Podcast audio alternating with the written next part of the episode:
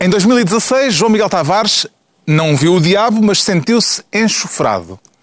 Pedro Mexia passou o ano aos papéis porque não houve previsão nenhuma que batesse certo e Ricardo Araújo Pereira, apesar de ligeiramente desafinado, termina o ano consertado, como a geringonça. Está reunido o Governo Sombra para a emissão de passagem de ano com 12 desejos para 2017 e um convidado especial, o chefe do outro governo de Portugal.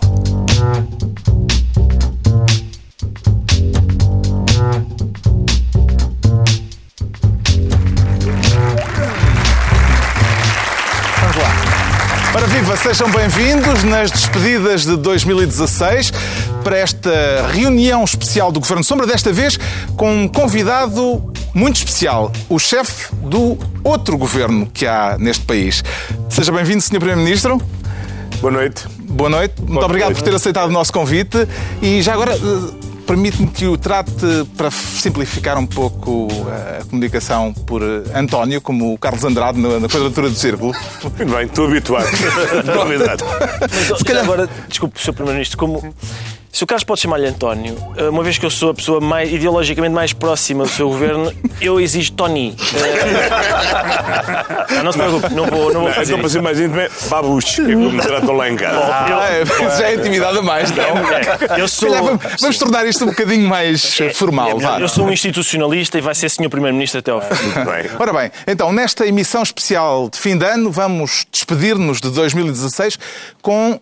Já com 12 desejos para 2017, eh, cada um dos membros deste painel e o nosso convidado especial eh, tem direito a três desejos e vamos analisar e comentar cada um desses desejos. Foi-lhe fácil escolher os seus, Sr. Primeiro-Ministro? Não, não foi, não foi difícil. Três desejos não é Três. muito. Até... Tinha mais. Tinha mais, mas pronto. Mas com, é austeridade. com- conteve-se. De que é que vai ter mais saudades de 2016? O que é que vou ter mais saudades? Sim. Deste ano que, está- que agora está a terminar, Bom, aquilo que é, fica este com- foi um ano irrepetível, não é? Porque desde a vitória no Euro à eleição do Engenheiro Guterres não é possível repetir de um ano como 2016. Não, essa é a parte pior de 2017. E também lhe ia Mas, perguntar de que é que não vai ter saudades em 2016. Ou de 2016. Olha, do, do pedido de planos B, cansei-me. Do de planos B e planos B. Não vou ter saudades de pedido de planos E, e não vai. Não tem na manga aí para, para a eventualidade Não de deixei-os coisa. todos em 2016. Acabou de dizer que está cansado e o moderador pergunta-lhe se tem um. Porque, é claro, então sou jornalista. É para, mesmo para essas perguntas. Então, vamos eh, aos desejos. Começamos com um voto do Pedro Mexia que deseja que o governo tenha tanto sucesso que consiga livrar-se dos parceiros. É para ver desfeita a geringonça, Pedro Mexia? Eu fiquei contente com as, com as sondagens pelo seguinte: eu faço parte das pessoas que eh, acham que, que nunca não acreditei que a solução governativa que temos eh, fosse, aliás, eh, se fosse conseguida, como aliás muitas pessoas da própria. Da própria não, além do Já programa, estou- mas fazem parte da própria maioria no Parlamento. Fui também das pessoas que acham que é uma, uma solução legítima, evidentemente. Uma solução encontrada no Parlamento é sempre uma solução legítima. Sou daqueles que acham que a direita moderada e a direita radical não são a mesma coisa, como o Sr. Primeiro-Ministro con- concordará que, é, que, é, que a esquerda moderada e a esquerda radical não são a mesma coisa, e, portanto, gostava muito que as sondagens que lhe estão a dar a maioria absoluta ao PS sozinho fossem verdadeiras, porque seria, o Sr. Primeiro-Ministro entraria para o Guinness Book das jogadas políticas, que era fazer, fazer uma, uma aliança parlamentar com os partidos mais pequenos à sua esquerda e depois absorvê-los, engoli-los, eh, e isso seria, portanto, essa E era, de seguida reformar espetacularmente o país. Sei que Bem, não se também calma, uma coisa de cada vez. Mas, eh, mas eh, seria, esse é um dos meus desejos para 2017. Eh, Confesso lá, teria uma vida mais fácil se estivesse por conta própria. É? Mas é que há uma contradição insanável naquele desejo. É que o sucesso deste governo depende precisamente da essência dos parceiros. Portanto, não é possível haver sucesso no governo sem, Não, sem os Possível haver sucesso eleitoral Para não, ser, posteriormente. para não ser repetido. Quero dizer, tanto sucesso que o PS depois consiga autonomizar. Depois deste governo ter tido sucesso. Mas é que o pois, mas é que isso supunha que este sucesso fosse possível sem os parceiros. E o grande sucesso deste governo é designadamente ter desbloqueado este impasse que existia, ter criado condições na sociedade portuguesa para que exista eh, uma fórmula governativa como esta, que permita designadamente coisas que outras formas governativas paradoxalmente não conseguem, como por exemplo ter uma boa gestão orçamental.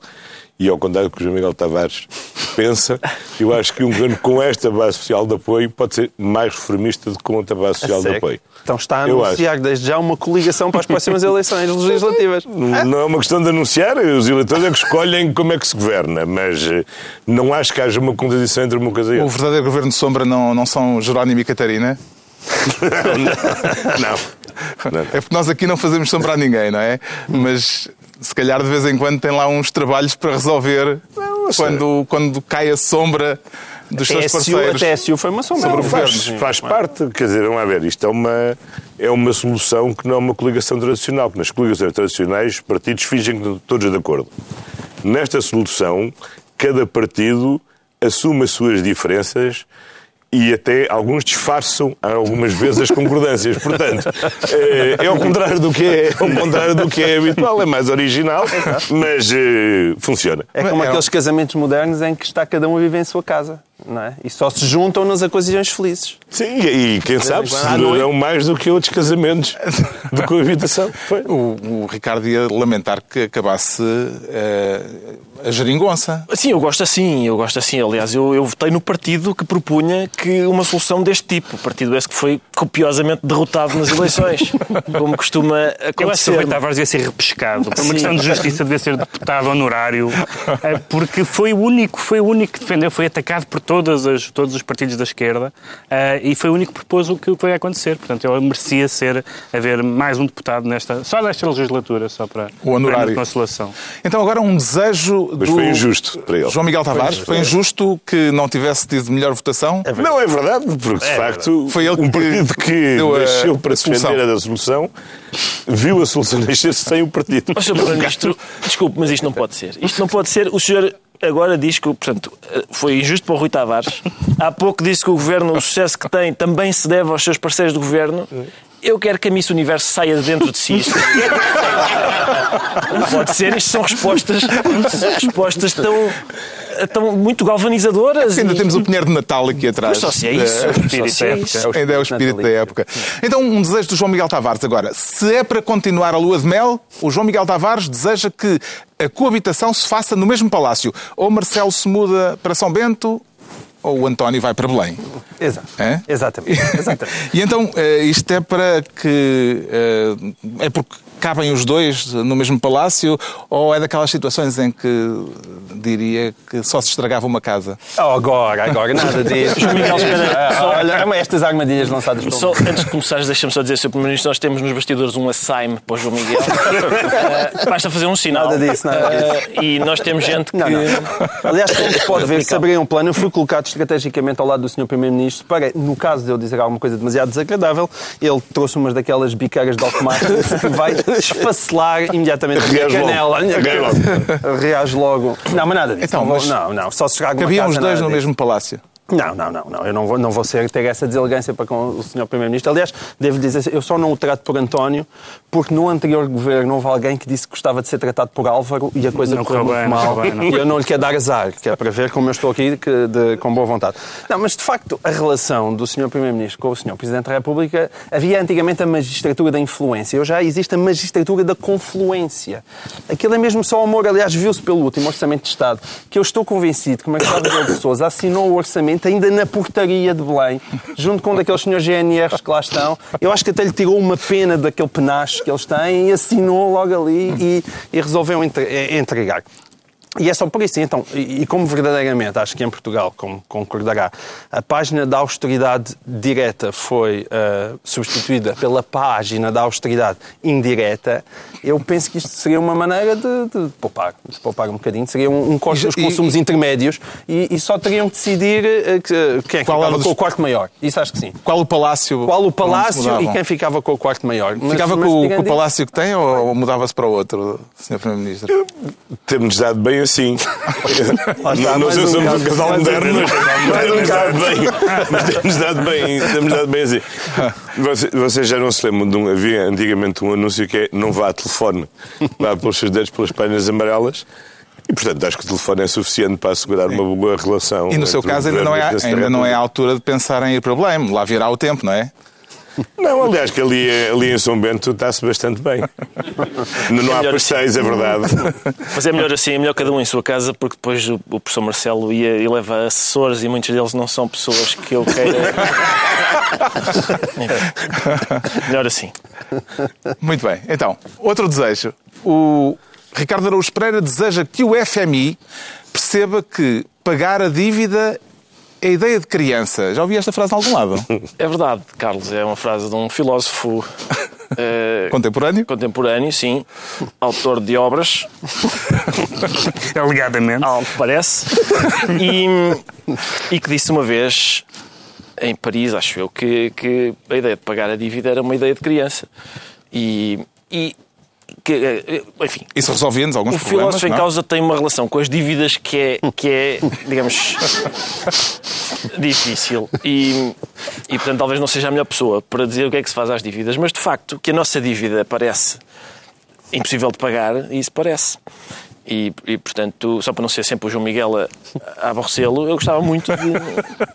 Dá créditos nesta matéria a este autor eh, citado pelo Ricardo Araújo Pereira? Eu preferia que o FMI tivesse uma ideia madura, que é a melhor forma de cobrar é não matar o devedor. Portanto, aqui a questão essencial é que o devedor se mantenha vivo, possa produzir rendimentos suficientes para viver e para pagar. Eu contento-me com essa visão madura. Não matar o devedor. Já não era mau. Acredita que um dia ainda conseguiremos pagar a, dívida? Ou isso de facto é a ideia? Sim, sabe que eu fiz parte de um governo, eh, que foi o segundo governo do Engenheiro Guterres, que acabou de pagar o, grande empréstimo que foi contraído no século XIX para pagar as grandes obras do Fontes Pereira de Mel. tudo dito. No século XIX? eh, eu já paguei, as, eu já paguei a dívida do Fontes Pereira de Mel. Portanto, Quer dizer, a dívida, de- as dívidas dos Estados são dívidas a longo, a longo prazo. E os. Estados tendem a durar mais do que as dívidas. Não sabe onde é que o Fontes Pereira de Melo conseguiu esse crédito à habitação. É que, Eh, eles a mim não me dão mais de 30 anos. Estávamos já de 130, de facto.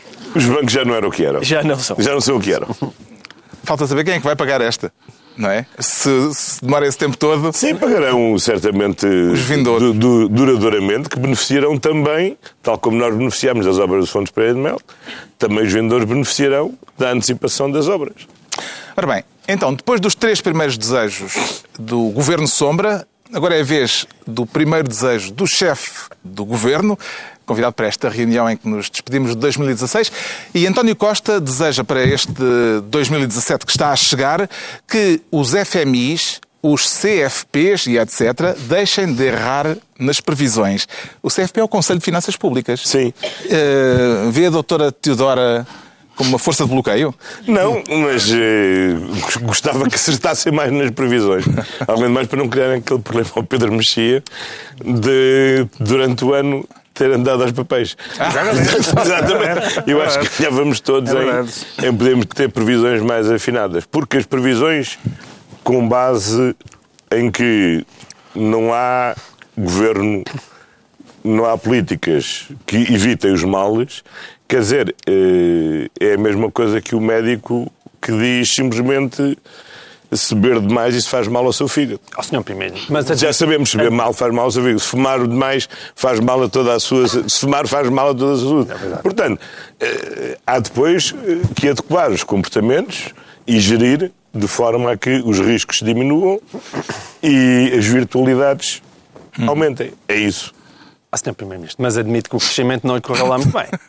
Admita, admita lá. É Natal. Pense lá, se calhar Passo Escolho está-nos a ver lá em casa.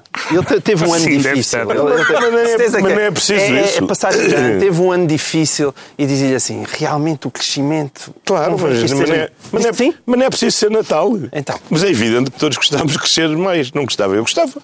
Certo. Eu gostava, Não, claro. gostávamos todos. Claro Tá gostava- mas isso claro não é igual. Ah, gostávamos. E também Claro se que for 3%, gostávamos. gostava que fosse 4%. Claro mas admitir que isto assim não é. é, é não muito foi só a doutora. Teodora É que se pouquinho, enganou. é pouquinho, é pouquinho. Claro que Admite, é. admite que é pouquinho. É pouquinho, como é evidente é que é pouquinho, pouquinho. é Claro que, claro que queríamos mais. Mas as, as previsões para os anos seguintes também estão pouquinhas. Agora, a verdade é que de, se não olhar só para o crescimento, mas olhar para o contexto global, se olhar para o desemprego, se olhar para o aumento do rendimento das Mas não pessoas, para a dívida pública. Ah, para o ano, essa também não. Mas olha, para o ano, quando me convidar, já engole essa. Tem Tem, tem, tem, tem. Aceita já o convite? Aceita já? Já cá estamos, mas não seja para essa. Pode tudo correr, correr mal, mas essa. Está certo disso? Essa, essa, estou certo. Subscrevem Para o ano já vai ser menor. do... O senhor Primeiro-Ministro vai governar só para te fazer uma desfeita. Estás tramado. É verdade, não precisa de Não, mas agora tem que me apoiar para ficar lá até ao- mais um ano, não é? Não, é isso. Senão- Não, não, ok. Esta, esta promessa o Sr. Primeiro-Ministro não precisa de cumprir. Muito bem. Subscrevem Não, este, jeito. este Não, desejo para 2017, que a doutora Teodora acerte mais. Teodoro e todos os outros, não é? Que acertem. Sim, eu, eu- mas eu, tenho, eu subscrevo, quer dizer, subscrever, subscrevo, só que tenho pouca esperança na economia, na astrologia, todas essas ciências ocultas que, que aparentemente não conseguem prever nada. Quer dizer, todos os, os economistas foram surpreendidos pela, pela crise em 2008 e, e menos um ou dois, não é? Menos um ou dois. E, e, portanto, a maior parte deles são, de facto, eh, em termos de previsões, digo eu, muito parecidos com aquelas pessoas do, que na Maria fazem o horóscopo. Há alguma expectativa de que para o ano andemos coisa- menos aos papéis? Há uma, há uma coisa importante, nós já falámos aqui várias vezes e que, e que faz sempre um bocadinho de confusão ver na, na classe política, embora seja normalíssimo, que é eh, ligar às previsões de instituições das quais, pelas quais não se tem grande consideração. Ou seja, há pessoas apoiantes deste governo que passaram anos a cantar o, o Zé Mário Branco eh, e de repente dizem, olha, os números do FMI são melhores. E isso é um pouco esquizofrénico, porque o, o FMI é um, um instrumento da dominação internacional, ou então, e portanto, se é tudo o que ele diga, mesmo que seja bom, é suspeito, ou então é, é só, só se canta o Zé Mário Branco quando os números são desagradáveis. Isso é que eu não percebo muito bem e vejo este governo, não é específico deste governo, é específico dos governos, eh, elogiarem instituições e elogiarem previsões que, quando estavam na oposição, tinham, tinham uma visão exatamente contrária. Isso é normalíssimo, mas faz um bocadinho espécie. Em relação ao FMI, ainda por cima, é mais estranho, porque o FMI desdiz-se periodicamente, de vez em quando faz um comitê de sábios e, É, e, tem e sempre diz, o- o e e diz, isto, isto parece que não resultou, fazem assim umas É, coisas... polícia bom e polícia mau? Sim. Sim, é isso. E, portanto, nem se percebe muito bem o que é o FMI, porque eles têm esse lado calvinista da autoacusação periódica. É bonito. Ah, é bonito, mas um pouco estranho. A regra, o melhor. Conclusão, o melhor de tudo é o Zé Mário Branco. É Mário Branco. Também estamos de acordo. Muito bem, então está é concluída a primeira ronda de desejos para 2017. Agora eh, entramos na segunda, com mais três desejos para ca- cada um dos eh, elementos do painel e também para o nosso convidado especial nesta emissão de fim de ano. O Ricardo Araújo Pereira tem um desejo que implica um certo grau de espionagem. Deseja que surjam e-mails revelados pelos russos, e não por outros quaisquer, Tem que ser os pelos russos, e-mails que possam contribuir para esclarecer quem é, afinal, que gosta menos de Passos Coelho, se António Costa ou Rui Rio. Certo. Sim, vasculharem, vasculharem os e-mails, quer de António Costa, E quer de tem algum Rio. palpite, Ricardo? Eu acho que em princípio é Rui Rio, porque acho que Rui Rio antipatiza, talvez antipatize um pouco mais. O Sr. Primeiro-Ministro acho que neste momento até está bastante satisfeito com o trabalho do Pedro Passos Coelho. Nós temos, aliás, para abrir- no fim, vamos comer umas passas e tal, que É. são as passas Coelho. Ah, não sei se conhece esta marca. Deve o ser Sr. nova. Primeiro-Ministro que é, é a melhor piada da noite esta. Ah, a partir daqui é sempre a descer. Foi, foi é a piada do humorista profissional deste painel. Ah, Mas da qual- podemos da qual se presentear, eu acho arrependeu muito podemos rapidamente.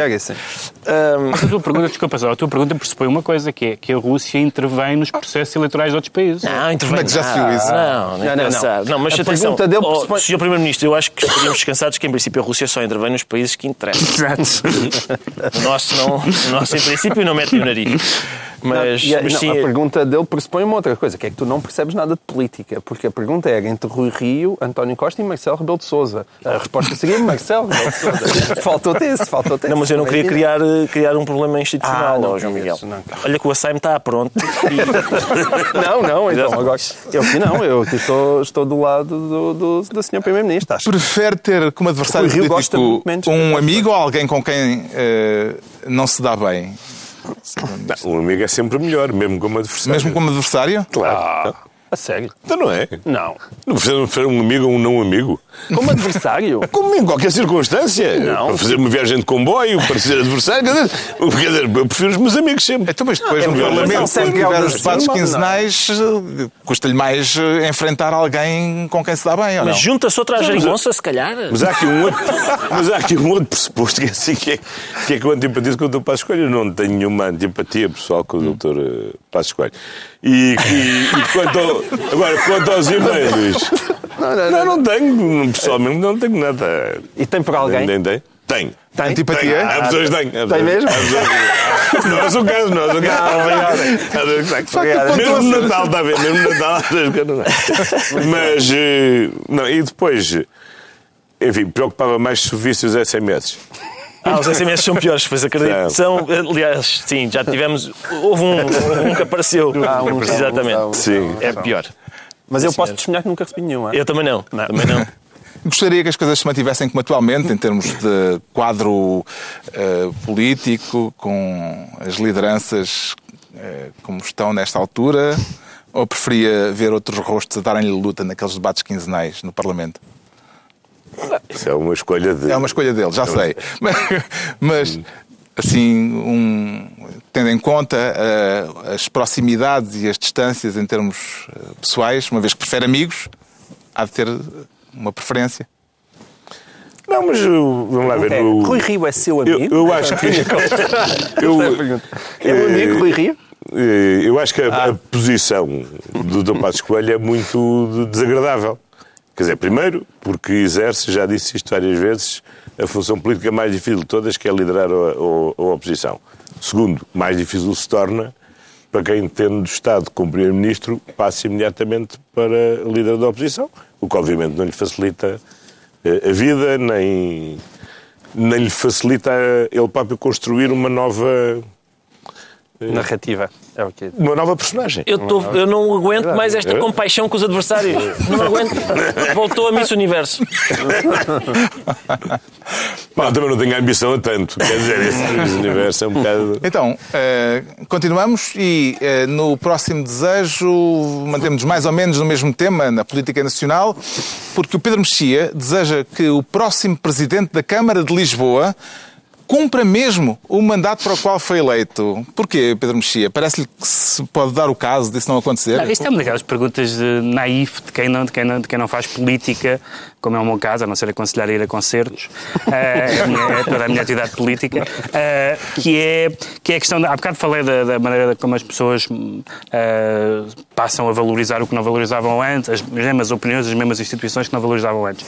E há um lado engraçado de reserva mental, que, é- que às vezes que aconteceu, acho eu, no seu caso, eh, quando, quando, foi, quando foi Presidente da Câmara, quando, quando foi reeleito Presidente da Câmara, eh, e disse que não, que não seria, que não, que não, saía, não abandonaria a Câmara para ser, para ser eh, Primeiro-Ministro, coisa que seria absolutamente normal que o dissesse, ninguém o levaria a mal, suponho que ninguém deixaria de votar em si por causa disso, toda a gente percebeu a substituição no seu vice na Câmara e qual era a razão que isso fazia. A minha pergunta é naif, mas, mas quero fazê-la. Porquê é que é preciso passar por essas coisas que, que se dizem que toda a gente sabe que não são assim? Não, não foram assim, mas na altura eram assim. Eu fui eleito, aliás, três vezes Presidente de Câmara. Cumpri o primeiro mandato, cumpri o segundo mandato e metade do terceiro, e metade do terceiro mandato. Quando concorri ao terceiro, ao terceiro mandato, não tinha por objetivo não cumprir o mandato até final e muito menos ser candidato nas legislativas que, entretanto, estavam pelo, estavam pelo, estavam pelo meio. Admitia sair antes, porque, como sabe, a lei não permitia um quarto mandato, portanto, admitia sair antes para que o Dr. Fernandina tivesse tempo de ser Presidente de Câmara e estar em melhores condições para disputar as eleições. E, portanto, saísse antes, sempre, sempre antes do fim do mandato, sairia com certeza. Teria sempre saído. Agora, na altura, a questão não se punha, posto mais tarde, e depois então entendi fazer o que devia, o que entendei em consciência que era melhor fazer. Houve algum momento em que se tivesse arrependido de ter tomado essa decisão? Por exemplo, na noite eleitoral em que o PSD teve mais votos que o seu partido? Não. Eu nessa, eu nessa noite achei que, o- apesar do livro não ter sido eleito, aquilo que o livro se tinha proposto, tinha proposto teria a ser uma realidade. A sério, tu pô logo. Conte-nos lá. É uma, é uma curiosidade imensa que eu tenho, que acho que essa história ainda está por contar. Antes das eleições já tinha pensado nisso? Eu acho que durante a campanha eleitoral, aliás, disse, eu disse isso, até houve uma manchete do Expresso, em que uma declaração minha que dizia isso, é que se, que se o PSD e o CDS não tivessem maioria absoluta, o governo seria do PS. Mas estava pelo menos convencido que o PS pudesse ter mais, pudesse ter mais deputados que o PSD. As depois, teve sondagens, menos- as sondagens podiam permitir uma coisa ou permitiam, ou permitiam outra, não é? Agora a questão era saber se o PSD ou o CDS, o Presidente da República, tinha exigido, como se recorda, que houvesse uma solução com apoio maioritário na Assembleia da República. Portanto, ou o PSD e o CDS tinham maioria, ou então só um governo do PS é que podia ter uma maioria, porque quem é que formava maioria com o PSD e com o CDS? O PEV não formava, o PAN não formava, o Bloco de Esquerda não forma- formava, o Partido Comunista não formava e o PS também não. Portanto, era evidente que se não tivesse a maioria havendo essa exigência, o governo seria do PS. E também já tinha discutido isso com os seus parceiros? Não. Não havia, quer dizer, houve uma discussão. Lembra-se num debate, creio que aliás foi aqui na TVI, que a Catarina Martins. Catarina Martins colocou, colocou, a, colocou a questão. E agora, nas próximas autárquicas, hum, neste ano de 2017, algum cenário possa vir a, a chamar-se de pântano, Não. que possa ter eh, implicações eh, ao nível da governação? Não, não, não há, não há. Não há nenhum cenário desse. Não há pântanos à, à vista? Não. O pântano quer dizer se o PS tivesse um mau resultado nos autárquicos, se isso tinha consequências no governo. Não, da minha parte não terá nenhumas consequências. Juntava as câmaras todas e governava o país. Como também não acho, como também acho que se o PS ganhar as câmaras tiver um bom Também não resultado, como é, provável, como é provável que tenha, isso também não tem consequências no governo. Que é. É que já houve consequências em tempo, sei, não é? eu O pântano é uma expressão que Não sei, mas era uma já foi usada. eram circunstâncias políticas de- diferentes. Havia já seis anos de, de governo, havia um certo desgaste. Não havia maioria na Assembleia, nem condições de formar maioria, como se lembra. O último orçamento tinha passado com aquela negociação com um deputado do CDS que tinha viabilizado. Era aquela solução algo pantanosa de 115, 115. O, o limiano. Limiano. O orçamento E limiano. o pântano não é necessariamente mau, porque 20 anos depois podemos estar na ONU. Exatamente, exatamente. Se vê. Então vem aí mais um desejo para 2017. Agora é a vez de um desejo do João Miguel Tavares que deseja que António Costa volte rapidamente à quadratura do círculo. Por preferir ver António Costa no painel em vez de Jorge Coelho? Com certeza, com certeza. Quer dizer, não vamos agora aqui. Nós, nós, nós quando convidamos as pessoas para virem ao Governo de Sombra, gostamos de as tratar bem. É por isso que nunca convidamos ninguém. Eh, mas mas no, no caso, eu, eu sou um- eu vejo a quadratura do círculo há muito, muito tempo e não vou cometer a deselegância de dizer que gostava mais do antigo Primeiro-Ministro do que do Sr. Primeiro-Ministro António Costa, nem pensar nisso. Agora, acho que é uma enorme perda para a quadratura do círculo. Uma enorme perda. Acho que Jorge Coelho não é nem de perto nem de longe tão bom como o senhor. A única vantagem de, de- do Jorge Coelho é que ele trata Carlos Andrade um bocadinho melhor do que o Sr. Primeiro-Ministro tratava, porque eu já disse aqui várias vezes que Carlos Andrade é o moderador mais maltratado da televisão portuguesa. Vocês tratam-no muito mal. O senhor de vez em quando tenta fazer uma pergunta e cortavam logo. Cala-te! Só falava a dizer cala-te, Carlos. Aqui é o contrário. Temos um Aqui outro é Carlos, mas é moderador ele que nos trata mal mal a todos, especialmente mal a mim. Mas eu, eu acho que que, é é uma, uma- uma imensa perda, porque eu vejo sempre a quadratura do círculo religiosamente, acho que estava melhor preparado, tinha mais graça. Então, mas não era e também- nesse sentido, e, e acima de tudo. Também me parece Não que ganhava melhor. Nada disso, nada disso. Ah, nada disso. Não tem nada a ver com Não. isso. Acho que ganhava melhor. Ah, isso ganhava. Ganhava, ganhava, isso é. Parece uma coisa desagradável de João Miguel, mas não é. Não é? Não, afinal é só A fofura. única vantagem de ter ido para o Só governo é que pôde finalmente dar o salto e aparecer no governo sombra, coisa que É verdade. se continuasse na é quadratura não isso. conseguia. Terá sido, esse o O objetivo. Pacheco Pereira liga-nos todas as semanas. Não, uma, uma pessoa que fez parte do painel do programa de debate mais sério da televisão portuguesa vir ao Governo de Sombra, que é o programa menos sério da televisão Fala por portuguesa. ti, fala por ti. É passar do Arte para o Sexy Office. Não, fala por ti, fala por ti. Eu, eu, eu acho este este programa- país. Não, não, nós, nós, nós somos, Só é que achas somos pontas de lança do que o seu antigo colega de programa, o Dr. Pacheco Pereira, chama o engraçadismo, Hum, que é a ideia de que só se pode falar de, de política de forma sisuda. E, portanto, não há, não, há, não há nenhum espaço para o humor, para a ironia, para a sátira, o que é uma coisa que se cura vendo jornais ingleses ou vendo televisão inglesa, mas fico muito contente também por isso, por, por vir da quadratura do círculo para aqui, passando pelo governo, vá, mas. Foi um estágio. É um sacrifício que tenho de fazer. Não, mas eu fico um bocado desiludido, porque eu tinha, eu tinha alguma esperança que este convite fosse assim uma espécie de. Presente de- envenenado. Não, não, não, de teste. Ah, o convite. Não, de, de, Teste teste, para entrar. de teste. Para continuar Para ficar a no Não, painel. nós Era precisamos se um dia sair quando eu do governo convidar para o governo de sombra. Mas não, é afinal vamos deixar para a quadratura de Até porque Falta-nos Ah, bem, gente, pronto. e falta-nos gente aqui que gosta do Benfica. E portanto, é, achámos que era a pessoa ideal. Continua a ver a quadratura do círculo? Ou agora não tem tempo para. Vejo, Para vejo. isso. Vejo, vejo. Sempre posso, vejo. Não, Tem não saudades da televisão? Não deve ter muitas, porque tem aparecido tanto. que- Não, eu, eu gostava muito da quadratura, eu gostava muito da quadratura do círculo. Foram uns anos de experiência incrível e era um, um debate muito interessante. E onde é que se paga melhor? Ah, da quadratura, como sabes, é. Está a ver? Então pronto, agora é a vez de mais um desejo do Primeiro-Ministro António Costa. Deseja que em 2017 a União Europeia perceba como travar o populismo. E já tem alguma ideia a propor no próximo Conselho Europeu? Não, Eu acho que é preciso. Quer dizer, eu, eu acho que a chave do, dos várias formas de populismo está- tem uma raiz comum que é o medo. E acho que o medo mais dominante tem a ver com o futuro do, emprego, a segura- a insegurança das pessoas relativamente ao que é que vai acontecer à juventude, mas também o medo relativo ao terrorismo, o medo relativo à- aos, aos outros que chegam e que as pessoas eh, sentem que põem em causa o nosso modo, o nosso modo de vida e que isso implica respostas concretas da União, da União Europeia. E fingir que está tudo bem e que se vai adiar as respostas relativamente às questões da economia e do emprego. Acho que é uma tragédia completa que dará cabo da Europa. E acho que é urgente que se olhe para, as- para essas questões, para o crescimento, para a economia, para a prevenção efetiva do terrorismo, para a integração dos refugiados, dos imigrantes, todos aqueles que chegam, porque senão a Europa não tem capacidade de Mas esses problemas estão todos interligados. Acho que estão todos interligados. E acho que o denominador comum é mesmo o emprego. A angústia fundamental tem a ver com Mas quero fazer uma pergunta sobre isso, por causa da maneira como se lida com isso. Porque uma das maneiras com que se tem lidado com isso em muitos países, estou a pensar, por exemplo, na, na maneira como a senhora Clinton se referiu aos apoiantes do, do Donald Trump como os deploráveis. Uma maneira, acho eu, com que se pode lidar com, como se pode lidar com isso é não diabolizar os eleitorados. Claro, é o que está a acontecer em todo o lado. O eleitorado do Brexit, por exemplo, foi basicamente insultado por toda a gente com dois dedos de testa em Inglaterra e viu-se o o, o que aconteceu. E muitos dos eleitorados, imagino das próximas eleições, em França e em outros países, vão também ser insultados habitualmente pela, na imprensa e, e não, uma, uma das maneiras como a classe política europeia pode reagir a isso não é dizer que ah, pode haver respostas erradas, mas as perguntas são legítimas e as- os medos, o medo é legítimo, o medo em si não é um, não é um mal. Não.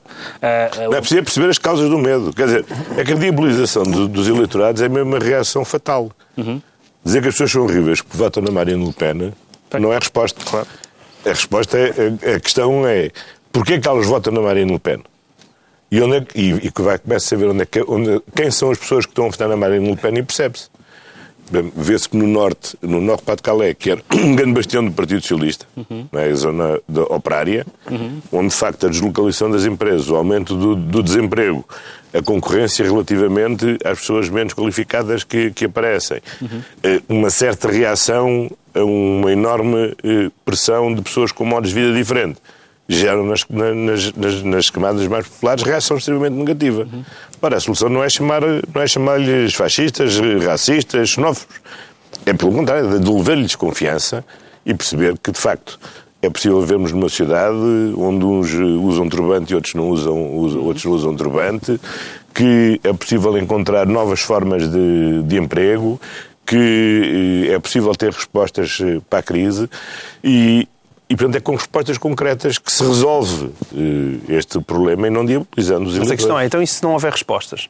Isso, sinceramente, quer dizer, não- porque nós tivemos, tivemos depois da Segunda. Guerra Mundial, um enorme crescimento do Estado Social, admitirá que o Estado não pode continuar a empregar pessoas, desde logo, a apoiar pessoas sem olhar para as contas, e se de repente nós tivermos chegado a um, a um momento da história da humanidade ocidental, não é? Porque nós muitas vezes esquecemos de olhar para baixo e ver como os países do terceiro mundo estão a viver melhor do que nunca viveram.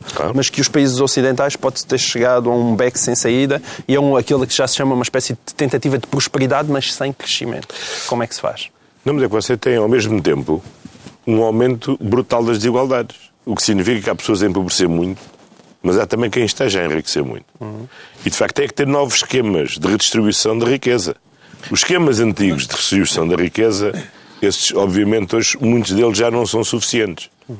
Já não são suficientes, muitos, com base no sistema fiscal, porque há tantas formas de quem tem dinheiro deslocalizar o dinheiro de uh, aquilo que você paga, o, o, lucro de um supermercado em Portugal, pagar impostos na, na, na, Holanda, aquilo que a Apple ganha um pouco no espaço todo, poder liquidar na, na Irlanda e Irlanda assim, mesmo assim dizer que não quer cobrar à Apple aquilo, aquilo que ganha lá. Quer dizer, hoje os mecanismos clássicos de distribuição já não funcionam. Mas temos de ter novos mecanismos de distribuição, porque não há menos riqueza esse, esse, essa questão do crescimento, não há menos riqueza. Há uma menor distribuição da riqueza do que havia. E, de facto, aquilo que permitiu à Europa viver 50 anos de paz, depois dos dramas da guerra, foi, de facto, uma grande aliança entre a social-democracia, a democracia cristã, que permitiu efetivamente criar um modelo de Estado Social que foi suficientemente integrador para gerar classes médias sólidas, robustas, que sustentaram a democracia, asseguraram a paz e permitiram a prosperidade. Sim, mas à custa de um terceiro mundo que economicamente não existia, não é? Sim, hoje essa integração com o terceiro mundo temos que, tem que fazer parte da equação, porque isso é verdade. Eh, aquilo que nós estamos hoje a viver pior outros estão a viver. É verdade que a globalização tem gerado mais pobreza de um lado, mas tem tirado milhões de pessoas da pobreza do, do outro lado. Mas é por isso que também não, o proteccionismo é a resposta também errada. Quer dizer, quando eu digo nós temos de ter melhores relações com a China não, e, e em vez de ter medo da China, temos de saber, saber como é que somos parceiros da China, faz parte deste processo. E, portanto, o proteccionismo é também outra forma errada de reagir, de reagir a esse medo relativamente ao, ao exterior. É um mecanismo reativo de outras pessoas, porventura, mas da mesma natureza de que a reação contra o imigrante. Quer dizer, que se você, enquanto tiver a, a, dinâmica demográfica eh, entre a Europa e a África que tem, e a diferença de rendimentos que tem entre a Europa e a África, é evidente que os fluxos migratórios da África para a Europa só vão tender a crescer e não a diminuir. E por mais barreiras que construa, essa pressão vai continuar a, vai aumentar, a aumentar. Portanto, tem mecanismos de integração, não é? E são cada vez mais difíceis? São cada vez mais difíceis, mas há histórias de sucesso. Nós somos uma história de sucesso. Porque não Portugal. querem vir muitos, não é? Hoje em dia querem ir mais embora do que querem voltar eu para cá. Se é, eu não sei se a questão é de muitos... Isso de... é como dizem que nós gostamos muito dos sírios. Agora, eu não sei se a questão... Vem 50... Sim, mas é que nós não temos, nós não temos só sírios. Nós temos imigrantes em Portugal há muitos anos há muitos anos e de muitas origens. Nós é que não damos conta que eles são imigrantes. Não, mas não é? quando eles começaram a vir em grandes quantidades, começaram a vir alguns Temos que passar ao próximo Enfim, já provámos que somos é um programa foi o debate, foi o debate é? possível. Miguel, depois convida o Sr. Primeiro-Ministro para jantar e... Com certeza, peço desculpa. Isto problemas isto era, era só para demonstrar Isto foi um bom para Pacheco Pereira, então. Mas este desejo eh, de António Costa eh, é um desejo que tem afinidades com o próximo, do Pedro Mexia, o desejo de que surjam na Europa mais líderes inspiradores como François Hollande, é aqui que deve entrar o alerta de ironia, Pedro Mexia? Não, é que eu tenho, tenho duas especiais interesses no tema Hollande. O primeiro tem a ver com o fascínio que eu tenho pela, pelos seus feitos não políticos, que são, que são muito notáveis. É mas... é um cinéfilo, você é um cinéfilo. Sou um cinéfilo, acompanho o cinema francês de perto. Bom, a presidência francesa é, de facto, é, um imã. É um imã. Um imã porque são, são dois soninhas seguidos que, que, que arranjam estupendo das namoradas, Sr. Primeiro-Ministro. Se calhar podíamos perguntar ao Sr. Primeiro-Ministro se também existe esse efeito em Portugal. Não, mas esta pergunta tem a ver com o facto de nós... Pode atrair muita gente para a política. Nós, temos, nós, nós fizemos o Governo Sombra em Paris, quando é o François Hollande foi eleito. Uh, e houve uma coisa que foi muito notória, uh, ouvindo... E havia entusiasmo nas ruas. Havia muito entusiasmo nas ruas, mas o entusiasmo nas ruas, as palavras de ordem, eram todas anti. Ninguém falava do Holanda, era anti-Sarkozy, corremos com o Sarkozy, Sarkozy foi-se embora e outras coisas que não se podem dizer na televisão. Uh, e isso foi, acho eu, um bom exemplo de como uma política baseada apenas na rejeição, embora a rejeição seja uma parte importante da democracia, mas uma política baseada apenas na rejeição é, é fraca. Mas a pergunta que eu, que eu gostava de fazer a propósito deste tema é o seguinte, é que para onde quer que vá os partidos socialistas europeus parece que, que está sempre mal, porque o PASOK virou à direita e correu mal. O Labour virou à esquerda, também não está a correr bem. O, o PSOE está na oposição, correu mal. O, o Sr. Renzi está no governo, correu mal. Para, não há maneira do- dos partidos socialistas se mexerem em Portugal. Eles têm telefonado. no- no- têm na Europa, não mexemos. Está incrível. Estamos, Estão no mesmo sítio. estamos no mesmo sítio, fixos. Tem recebido muitas chamadas a dizer António, como é que se faz Como é que se faz? Também sentiu a vitória de François Hollande há quatro anos como uma lufada de ar fresco na Europa? Sim, claro. Lembra-se que esta frase Sim, sim, foi sim. dita na altura. Sim. Não foi muito original.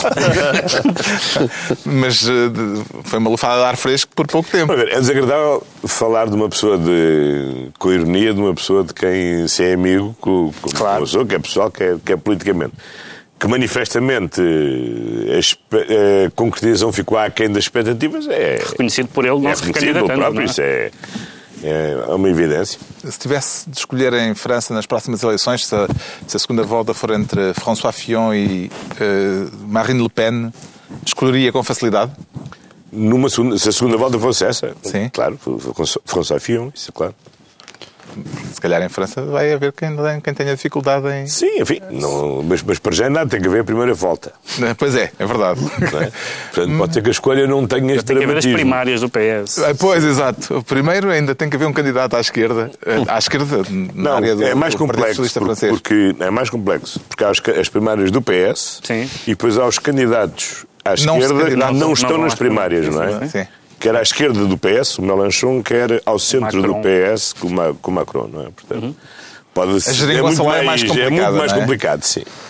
Vamos continuar no Então, mas âmbito espera aí, mas o. Primeiro-Ministro não respondeu se já anda pela Europa a fazer workshops. que O, Ah, o pois, Ricardo perguntou e sim, muito bem. eh, eh, já podia workshops, dar- não. Eu acho que o Sr. Primeiro-Ministro, e bem, considera que as minhas perguntas são só para, para a gente estar aqui a Não, passar não, mas eu tenho curiosidade. Eu tenho, eu tenho curiosidade se já o telefonaram a dizer "Eh, venha lá aqui a França explicar como é que isto se faz. Mas isto volta- voltamos ao, ao primeiro tema. Isto não se fazia sem a Catarina Martins, sem o, Ge- sem o Jerónimo, Não, tá bem, sem o Jerónimo Sousa, sem a Luísa, sem a Luísa Apolónio. bem, mas podem É convidá-los preciso- a todos, vão numa preciso todos. excursão. Tínhamos de ir uma turnê em conjunto. Uma turnê. Sim, bem. Uma digressão. turnê em conjunto. Olha, a digressão da geringonça. Até cobravam Muito bilhetes bem, de entrada e. Podem fazer uma TED Talk bem, muito bem. Uma TED Talk. para dizer como é que se faz. Não, não. Para já tem que saber como é que, ah, Fazemos como é que se diz geringonça em francês. Não faço ideia. Não sei. Um- Por acaso em inglês já vi várias traduções, mas eh, para francês não vi. Vamos continuar no âmbito da política internacional com o próximo desejo, que agora é do Ricardo Araújo Pereira, o desejo de que os dois partidos que apoiam o governo se entendam com Trump para acabarem com a NATO. Mantemos o alerta de ironia ou isto é mesmo de levar a sério? Um bocadinho, sim, porque... Atenção, ninguém adivinharia que esta pergunta é do Ricardo. É eu estou sempre à O procura Ricardo de consenso. Traz russos, traz Sim. acordos entre Catarina Martins, Jerónimo de Sousa e Trump. Sempre à procura de consensos e estou a pensar numa futura cimeira que haja. O Sr. Primeiro-Ministro pode dizer: olha, sobre a NATO, fala aqui com estes meus dois amigos.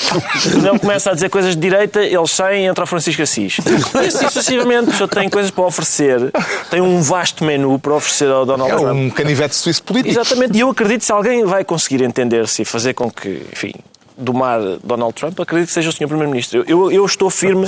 Quem consegue satisfazer a Europa, o PCP, o Bloco, eu, eu acho que devia olhar para para o Médio Oriente. Porque. Tá, de repente pensei que fosses dizer lá em casa, quando às vezes tenho os problemas com a minha mulher. Não, lá eh, em casa eu acho que é, enfim, são, é eu acho que o Médio Oriente é a prioridade para lá vamos lá em casa. É que eu acho que não só que o Sr. Primeiro-Ministro consegue fazer a paz entre israelitas e palestinianos, mas no fim dizer-lhes isto é muito giro comer bifanas e todos comem bifanas no estou Não, mas hoje Diego Teres vai conseguir. Acredito. Isso é- Bom, Não, enfim, não acreditas. está bem. Eu Não? não tenho assim tanta. Quer dizer, que eu sei que ele é seu amigo, mas é, é, é mole. Acho- Sabe, sabe, é no futebol há aqueles falsos rápidos? é, É, e na política há Ou os falsos moles. É o, Pedro, é o Pedro Barbosa da ONU. Está bem. Bonito. Como é que encara esta sintonia eh, dos partidos portugueses mais à esquerda com eh, Donald Trump nesta relação, em relação à NATO, por exemplo? Eu, É eu acho que um dos, poucos, méritos- um dos poucos méritos da presença de Trump pode ser converter o apoio à NATO àqueles que são críticos da NATO. Ah, pois, pode ser uma perspectiva. Está- está bem visto. Ser. Mas é porque eu sou um bocado otimista. Qual foi até agora a prom- a promessa de Donald Trump que lhe provocou mais calafrios, ou maiores calafrios? Qual delas? As da manhã ou as da noite? Pois, Variou muito o horário. Eh, Segue o Twitter de É? Donald Trump? É impossível. Não, não tenho, não, não tem tempo. ritmo, não há ritmo. E, eh, há a ideia de que vem um novo, uma nova corrida ao armamento nuclear, por exemplo, que ele agora está a defender. É uma, uma dessas ideias que pode causar calafrios, não é? Bom, todas as ideias que eu lhe tenho ouvido causam bastante calafrios. É difícil escolher. Mas em princípio nós, com aqueles dois submarinos, eh, estamos... Não, mas- Temos outra confiança, não é? Ele que não se meta connosco. Então Bem, avançamos. pode ser com o muro com o México que venham mais mexicanos. Certo. Avançamos para o último desejo do João Miguel Tavares, um desejo inevitável, como os espectadores habituais deste programa saberão e vão reconhecer de imediato a autoria, não era preciso dizer que é do João Miguel Tavares. O João Miguel Tavares deseja que Sócrates possa finalmente lutar em tribunal por aquilo que acredita ser a sua verdade. Também parece que reconhece esta frase. O que é o lutar por aquilo que acredita ser a sua verdade? Eu também. Eu não sei, há aqui qualquer coisa também. Um Recorda-me alguém, mas não estou a ver quem. Mas eu não cobro direitos de autor. Eu não o tinha denunciado, Sr. Primeiro. Não, não, não, mas eu, Muito bem. mas eu estou atento. Não, é, é genuíno, é genuíno. Atenção, atenção. É, é porque isto já dura há muito tempo, não é? E já chega. Parece que o final vai mesmo ser em março. Então é um desejo genuíno para 2017, porque acho que eu preciso, ele precisa, o país inteiro precisa. Porque houve, houve uma altura, houve durante muito, muito tempo, eu queria que as pessoas se aborrecessem com José Sócrates e as pessoas não se aborreciam, gostavam dele e até votavam nele. E agora eu quero que as pessoas prestem atenção a José Sócrates e está toda a gente aborrecido. Digo, ah, não, mais um. Está-se toda a gente hoje em dia, já ninguém quer saber de José Sócrates. Parece-me que eu sou o único e sou o último a querer saber. E esse abandono. É um bocadinho triste. E eu, eu, eu, eu reconheço no Sr. Primeiro-Ministro ter sido uma das primeiras pessoas do PS a ter a coragem de não o defender. E pode ser que hoje em dia, com o correr do tempo, ele ainda vai acabar a ser a única pessoa que tem paciência para defender. Juntamos-nos os dois. Porque isto, de facto, já é demais, já é demais, já é demais. E já, já tinha um fim.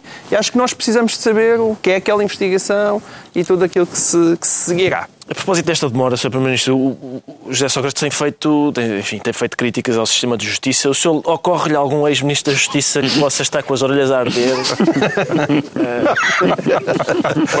Eu presumo que, tal como eu, todos os outros ministros da Justiça se sintam com as orelhas a arder. E com, bo e com bons motivos. Porque, de facto, se há coisa que é absolutamente essencial é quando há uma suspeita sobre alguém. E, sobretudo, quando essa suspeita é pública, essa suspeita seja definitivamente esclarecida pelos meios próprios. Porque um dos grandes ganhos da civilização foi ter acabado os julgamentos populares e passarem os julgamentos a serem feitos pelo Poder Judicial. E hoje em dia os julgamentos voltaram a ter uma nova forma de julgamento popular, que é mais tecnológica, que é feito nas televisões, é feito nas páginas dos jornais, mas não no sítio próprio que é nos tribunais. E, portanto, eh, desde logo relativamente ao, ao Zé Sócrates, eu desejo que ele tenha a oportunidade de, ou na fase do inquérito, ou na fase da instrução, ou na fase de julgamento, de uma vez por todas, poder ver apurada a sua versão da verdade, contraposta a outras versões de verdade que se vai ouvindo, que se vai ouvindo por aí. Acho que não é legítimo a ninguém, eh, quer dizer, não é, não é admissível num Estado de Direito que uma pessoa possa viver sob um estado de eh, como é que é de, de sus, sob suspeição eh, para a vida. Não é não é aceitável É muito bonito eu e o Sr. Primeiro-Ministro estamos de acordo a propósito de Sócrates. Alguma coisa havíamos de ter. É? Alguma coisa havia de ser. Agora é que eu percebo que você duas vezes já votou em mim. Já no agora, fundo, continua, no fundo. continua a É sentir-se verdade. um... Não, eu estou a dizer isto, você disse publicamente. Disse publicamente, com certeza, duas vezes para, para a Câmara de Lisboa e, e tenho muita pena que não tenha cumprido o seu mandato até ao fim. É portanto. Mas isso aí foi um voto de revolta. Foi como aqueles que Exato. votam em Trump. Já agora, continua a sentir-se um líder em formação? É assim a expressão, não é? Eu acho que nós estamos a sempre em formação ao longo da vida. Formação contínua. Formação contínua, isso é. Quando é que vai sentir-se um líder já formado? Deve ser quando, quando acabar, quando deixar de ser lida, E está a gostar disto? Do programa, de ser lida. O programa é óbvio que sim. Não, não, de ser primeiro-ministro. Mas está quando ouviu aquela frase, Isto foi disse, chamada pergunta de paragem de autocarro. Está a gostar disto. Veja bem, um homem, um homem dirige o governo de um país. E tu- É giro isto, é Tu gostavas, tu gostavas. É engraçado. Tu gostavas à Eu não gostava nada. a mim pagam para fazer pouco deste senhor. Não é, não é- não é para tomar o lugar dele. Era o que faltava. quando ouviu Olha, Está a aquela. ver, eu não trocava, está a ver? Está a ver? Exatamente. Não, mas eu também não. Fico... E as pessoas ficavam imensas a ganhar. Ria-se muito mais consigo do que comigo. portanto. Muito bem. Essa Eu, frase. apesar de, tudo, apesar de tudo, também acho que, apesar de tudo, Portugal está melhor entregue ao Sr. Primeiro-Ministro do que estaria a Ricardo Araújo Pereira. Bom, Só Não é para- grande elogio, sabe? Só para ficar claro, para ficar claro como eu não sou um radical. Eu ainda queria voltar àquela frase do líder em formação. Quando ouviu, sentiu, ah, é mesmo isto? É mesmo comigo? Ou aquilo era uma. claro que era comigo. Quer dizer, Reconheceu-se naquilo. É? Estava lá escrito. Não havia dúvidas. É verdade. Foi uma Muito bem. resposta dele. Estamos quase a terminar. Terminamos com um último desejo do Primeiro-Ministro António Costa, que deseja continuar a ser otimista. Não aceita, portanto, aquela definição que diz que um otimista é um pessimista mal informado. Não. Como, aliás, se verificou ao longo desta, deste ano, os pessimistas estavam mal informados, os otimistas tinham boas razões para ser confiantes. Acho que isso é para o Pedro Mexia. É verdade, tu és o nosso pessimista profissional. Não, o, a o, isso. o otimismo é um estado, o otimismo é um estado de espírito. O estado de espírito não influi sobre a realidade. É como um Claro. pensamento positivo. Não é, não é para uma pessoa acreditar numa coisa que ela acontece. E, portanto, Mas ajuda. eu acho que é, é importante. Quer dizer, convém que um, que um governante não seja pessimista, porque não sai de casa de manhã, não é? Não, e Mas, já experimentámos isso? e já experimentamos. mas, eh, mas a ideia de que o, Mas isso é mas a ideia de que o pessimismo, de que o otimismo é meio caminho andado parece-me parece altamente duvidoso. Vêem mais razões no horizonte para pessimismo ou para otimismo em 2017? Eu tenho algum receio, não é? Tenho algum receio mesmo do que o planeta arrebente, porque o... Não, é sério, a partir do momento em que um senhor cor de laranja eh, eh, diz que, que isto era girar uma corrida ao armamento Mas nuclear... é por ser cor de laranja? Não, não, tanto faz. Sim, mas cor de Do ponto laranja- vista cromático, tanto me fazia, mas, eh, mas o facto de ele estar a, a incentivar um- uma corrida ao armamento nuclear dá, dá- está assim um cheirinho a fim dos tempos no ar que, que tem um aspecto positivo, mas que não chega, que é eu, livro do Apocalipse 17, 2.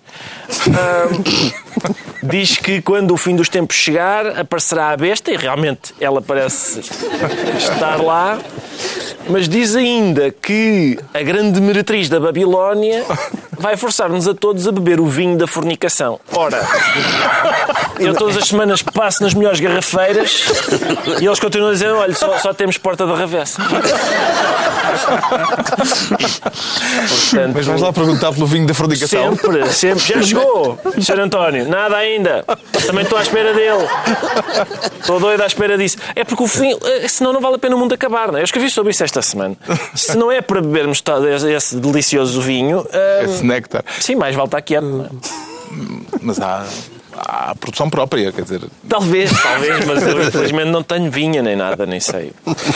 Bem, otimistas ou pessimistas, podemos, em todo caso, eh, fazer um brinde. 2016 está quase a terminar e vamos antecipar aqui a entrada em 2017, já com as tais passas que o Ricardo Araújo Pereira As tais- fez questão de trazer. Não, Eh, não, não, enfim, não fui eu, mas sim. Vamos comer mesmo umas Parece que há umas garrafas Ah, sim, eu tenho que abrir isto. distribuídas. Sim, o público também. Primeiro-Ministro. Tem...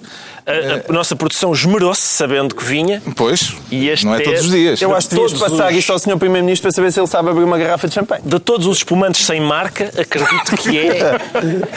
Então, ah, É o é. Primeiro-Ministro que abre. Vamos lá ver. Vamos lá ver. Se não sai demais. Lá está. Vamos lá. E se não acerta é no João Miguel Tavares. Atenção, eu, eu, eu, eu, seríssimo. Olha cá seríssimo. eu acho que está a apontar na minha direção. Não, não, não. Ah, isto Vê- Ah, aqui. Atenção, há um profissionalismo. profissional. Um profissional. muito bem. Um profissional. Nota-se. Tenho direito à primeira. Muito bem. Não, então só para demonstrar que um otimista não, não é um imprudente. Vamos ver. Olha, essa é a minha maior dúvida acerca de si. Mas, quer dizer, mas ainda agora fez a prova. Não, isto não era, não era um, É verdade. desafio. Já era A um minha desafio. dúvida é que governar o país seja tão fácil como abrir uma garrafa de champanhe. Se abrem as garrafas e começa a distribuir-se uh, o champanhe, há três ou quatro brindes finais. O Pedro Mexia brinda à assonância cognitiva. Não quer trocar isso por miúdos? É porque houve um zoom zoom no Parlamento, porque um governante utilizou a expressão dissonância cognitiva e toda a gente rasgou as vestes, etc. E de facto, houve um, este ano foi um ano terrível de dissonância, porque nós, eu, eu passei aqui não sei quantos meses a dizer: não, tenham, tenham calma, Trump, não há hipótese nenhuma. Isto assim Eh, toda a gente, os, os editoriais do mundo a dizer o Brexit vai perder. Uh, Renzi vai ganhar, vai, Renzi vai ganhar o referendo. Portanto, espero que o próximo ano não, não nos humilhe todos. Há do- du- duas pessoas que eu estimo muito publicaram um livro, aliás, muito recomendável, chamado Administração Hillary. E, portanto, este foi um ano terrível para as pessoas que fazem. Comprei o livro, que é bom à mesma. É o livro do ano, É o provavelmente. livro Eu já do- tenho duas. do Bernardo e da Raquel, vale muito a pena, mas, mas eh, foi um ano terrível para todos nós e, portanto, eh, convém que, que o eleitorado leia jornais. O João Miguel Tavares brinda ao diabo. Eu quero alertar. É aquele que acabou por não vir ou uh, está a torcer para que ele chegue? Eu já explico. Deixa-me só primeiro acrescentar que eu quero chamar a atenção que eu fui o que tive menos champanhe servido pelo Mas há-. Para, como eu já fui a vítima da Espera que austeridade. quando provares o champanhe Olha, olha, que olha, olha, que olha, fizeram. olhem a diferença Não, não. entre a esquerda e a direita. Cá está. Não, eu posso mesmo, Cá está ela. eu posso mesmo esclarecer. É é que que é. ninguém tem champanhe, porque isto é cava. Ah, pronto. Olha, Muito agora- bem, muito bem. Não, não, mas Deixa-nos ficar mal. atenção. O diabo não é para desejar mal a ninguém neste país. Que isso fique claro. Eu acho mesmo é, primeiro tenho um um sonho antigo que era conseguir brindar ao diabo com o Primeiro-Ministro. E o segundo era porque eu acho que o diabo foi a maior prenda que o Dr. António Costa teve em 2016. E terá que admitir que o diabo fez maravilhas por si. Por um lado ele não veio, por outro lado anunciaram que ele vinha. E o facto dele não ter vindo foi a sua melhor prenda de Natal e recebeu logo em, em agosto. Foi maravilhoso. Não? Deixa eu uma- palavras. Eu, eu- não, foi, foi- eu achei que era uma prenda de anos atrasada, porque eu faço anos em julho. e, portanto, Mas admito que foi uma grande prenda, não admite? Finalmente Admita o- lá. Deixa o homem sossegado, pá. o Ricardo Araújo Pereira brinda à continuação. Eu à brindo à continuação de quê? continuação do mundo. É, é- é só porque acho que, tendo em conta o modo como as coisas estão, baixar um pouco a fasquia e contentarmos com, olha, continuou. Só. Acho que melhorar, acho que é pedir demais. Uh, se para o ano estivermos cá, ainda por cima com o Sr. Primeiro-Ministro a tirar a cara de João Miguel Tavares, a dívida, a dívida. exato, que a dívida baixou, Opa, eu acho que isso já é Então ótimo. podemos brindar, não é? Já agora, tem um brinde para fazer para 2017, Sr. Primeiro-Ministro?